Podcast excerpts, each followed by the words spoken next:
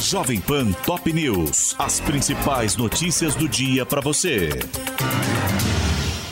Olá. Aqui é Paulo Edson Fiore e estas são as principais notícias de hoje. Primeiro indulto de Natal do terceiro mandato de Lula exclui condenados por crimes contra a mulher, racismo e pelo 8 de janeiro. Previsto na Constituição, o ato concede liberdade a pessoas que cumpram os requisitos definidos no texto assinado pelo presidente da República e publicado no Diário Oficial da União desta sexta-feira.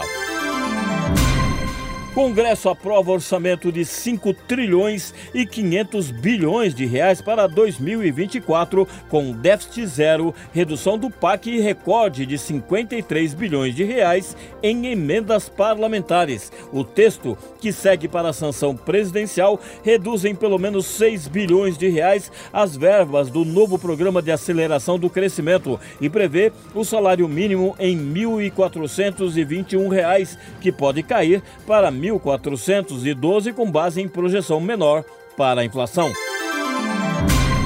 Luiz Roberto Barroso nega pedido da Advocacia Geral da União para barrar pagamento de benefício em salários de juízes, com impacto de um bilhão de reais aos cofres públicos. Ontem, a AGU solicitou revogação de despacho de Dias Toffoli, que anulou suspensão do TCU contra a medida que ressuscitou o quinquênio, extinto em 2006, mas o presidente do STF disse que o caso não se enquadra nas análises de urgência em período períodos de férias. Lula escolhe segunda mulher negra para integrar o TSE. O presidente indicou nesta sexta-feira a advogada Vera Lúcia Santana Araújo para a vaga de ministra substituta na classe dos juristas do tribunal. Chega nesta manhã ao Brasil terceiro grupo de brasileiros e familiares resgatados do conflito em Gaza. As 30 pessoas, sendo 11 mulheres, 14 crianças e 5 homens, embarcaram no início da noite de ontem em um avião da FAB que partiu do Cairo com destino à base aérea de Brasília. Número de brasileiros que se declaram pardos supera pela primeira vez o total de brancos no Brasil. Segundo o censo 2022 do IBGE, 45,3% da população se enquadra no primeiro grupo, contra 43,5% do segundo, sendo que 10,2% afirmam que são pretos. Um dia após tapa na cara dentro do plenário, o deputado apresenta projeto para permitir o porte de arma a todos os integrantes do Congresso. Na proposta, José Medeiros, do PL, diz que a iniciativa tem por objetivo proteger os parlamentares que podem se tornar alvos favoritos de desequilibrados em busca de notoriedade.